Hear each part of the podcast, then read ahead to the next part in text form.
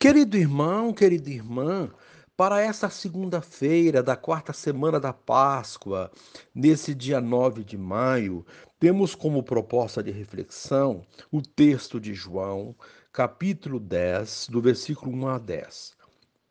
Naquele tempo, disse Jesus: Em verdade, em verdade vos digo, quem não entra no redil das ovelhas pela porta, mas sobe por outro lugar, é ladrão e assaltante. Quem entra pela porta é o pastor das ovelhas. A esse o porteiro abre e as ovelhas escutam a sua voz. Ele chama as ovelhas pelo nome e as conduz para fora. E depois de fazer sair todas as que são suas, caminha à sua frente e as ovelhas o seguem, porque conhecem a sua voz, mas não seguem um estranho, antes fogem dele, porque não conhecem, não conhecem a voz dos estranhos. Jesus contou-lhes esta, esta parábola, mas eles não entenderam o que ele queria dizer. Então Jesus continuou: em verdade, em verdade vos digo: eu sou a porta das ovelhas.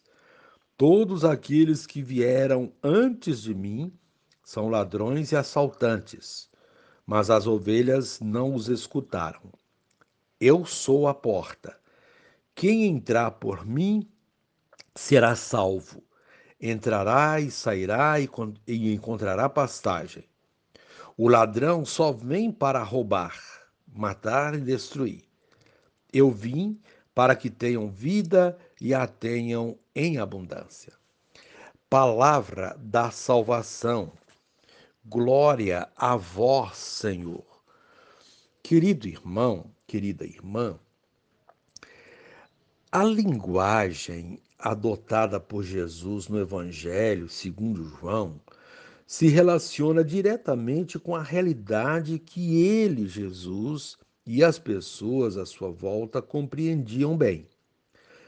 Embora houvesse cidades, a realidade rural e campesina era bem presente e as imagens vinculadas a esse mundo agrário e pastoril faziam sentido, pois eram familiares.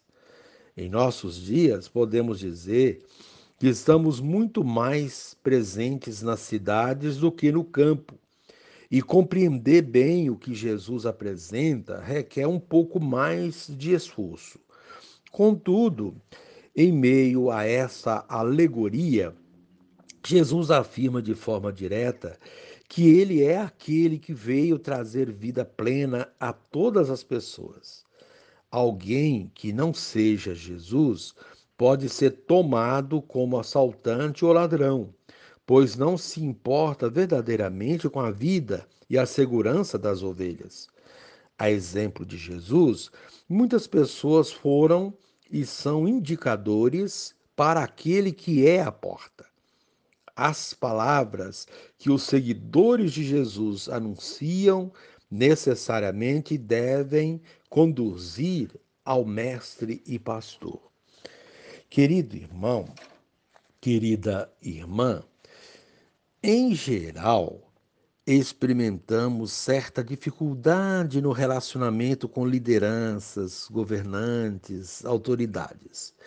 Há sempre o receio de que estejamos sendo passados para trás, de que estejam nos anulando ou se aproveitando do que é nosso. É com nossa experiência em família e em sociedade que nos aproximamos de Deus.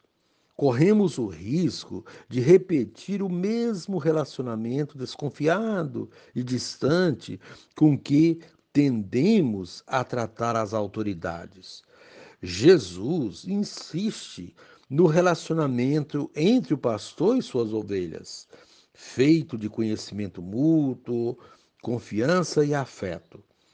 Ele nos conhece, nos chama pelo nome, dá a vida por nós. Não é um estranho, nem ladrão ou assaltante. Ele caminha à nossa frente. Sigamo-lo com confiança. Querido irmão, querida irmã, a proposta para esse dia, rezar o Salmo 22 ou 23.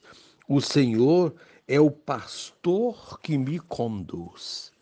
Querido irmão e irmã, reze assim comigo. Ó Jesus, bom e zeloso pastor, és a porta das ovelhas.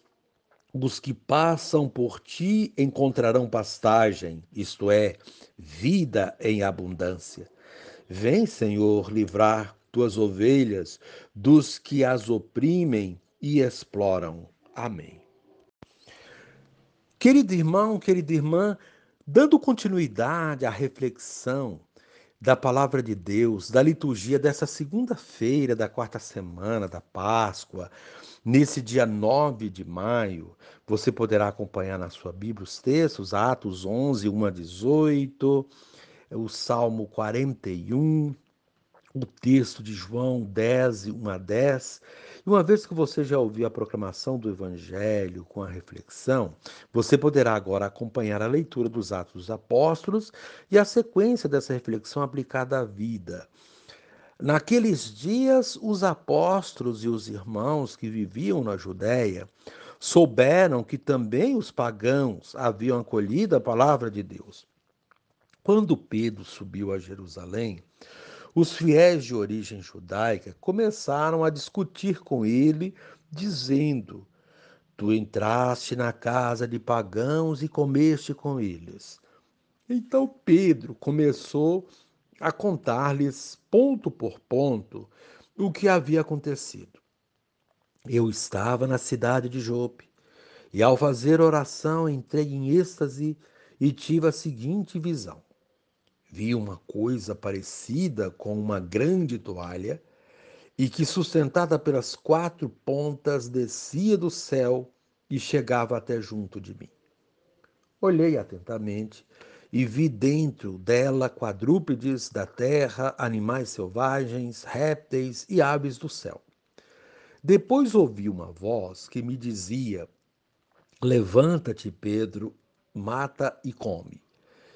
Eu respondi: De modo nenhum, Senhor, porque jamais entrou coisa profana e impura na minha boca.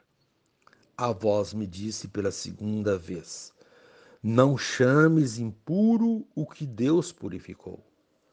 Isso se repetiu por três vezes. Depois a coisa foi novamente levantada para o céu. Nesse momento, três homens se apresentaram na casa em que nos encontrávamos. Tinham sido enviados de Cesareia à minha procura. O Espírito me disse que eu fosse com eles sem hesitar. Os seis irmãos que estão aqui me acompanharam e nós entramos na casa daquele homem. Então ele nos contou que tinha visto um anjo apresentar-se em sua casa e dizer: Manda alguém a Jope para chamar Simão, conhecido como Pedro.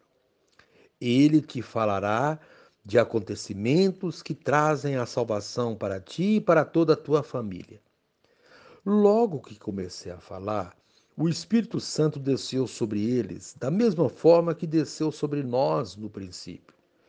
Então eu me lembrei do que o Senhor havia dito. João batizou com água, mas vós sereis batizados no Espírito Santo. Deus concedeu a eles o mesmo dom que deu a nós que acreditamos no Senhor Jesus Cristo. Quem seria eu para me opor à ação de Deus?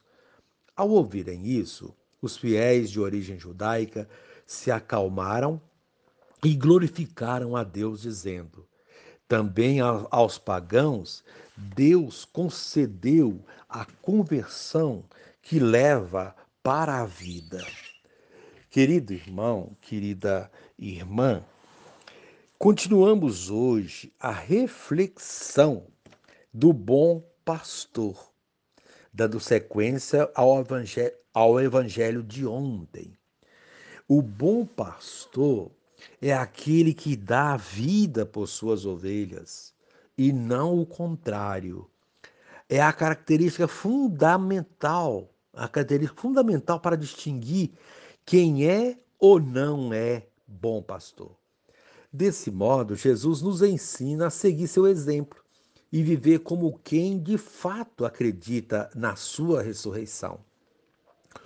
Todo discípulo missionário de Jesus Cristo deve ter como parâmetro para as suas ações a dedicação ao próximo.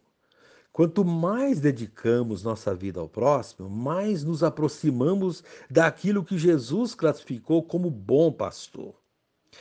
Ao longo da nossa vida, nos são confiadas muitas responsabilidades na família, no trabalho, na escola, nas ruas e na comunidade religiosa e social. Responsabilidades com coisas, funções e, sobretudo, com pessoas. Coisas e funções comumente estão relacionadas a pessoas, e quando elas não são executadas ou cuidadas como deveriam, são as pessoas que sofrem as consequências disso. Percebemos assim como cada um de nós traz dentro de si uma porção de pastor. Exercemos, ou pelo menos deveríamos exercer, ações pastorais em tudo o que fazemos, desde pequenas tarefas diárias até as grandes responsabilidades, nas quais a vida das pessoas está em jogo. Com a liturgia do Bom Pastor, proposta nesta semana, somos convidados a avaliar nossa ação de pastor e a ação de pastor dos nossos governantes, líderes religiosos, e demais pessoas que têm responsabilidades na comunidade e na sociedade. Jesus nos apresenta o modelo de bom pastor e oferece indicações fundamentais para exercer essa missão e para identificar se ela está ou não sendo exercida. Já vimos que o bom pastor é aquele que cuida das ovelhas, as protege e, se for preciso, arrisca a vida por elas. Quem de nós teria coragem de arriscar a vida pela vida de alguém ou de um grupo?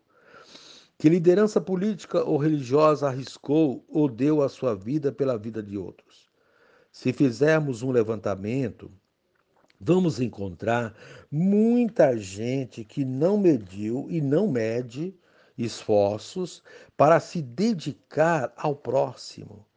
E não são apenas líderes religiosos como, por exemplo, os mártires que conhecemos na história da igreja e de nossos tempos. Mas gente anônima que se arrisca ou que deu a vida para salvar a de outras pessoas. São exemplos de bons pastores que, às vezes, sem conhecer Jesus, têm dentro de si os seus ensinamentos e a sua mensagem. Os apóstolos deram exemplo disso. Vimos há alguns dias Estevão sendo martirizado porque viveu os ensinamentos de Jesus. Na primeira leitura de hoje, Pedro se esforça para ser exemplo de bom pastor. Ele busca colocar em prática aquilo que, que pede o evangelho de hoje. Tenho ainda outras ovelhas que não são deste redil. Também a elas devo conduzir.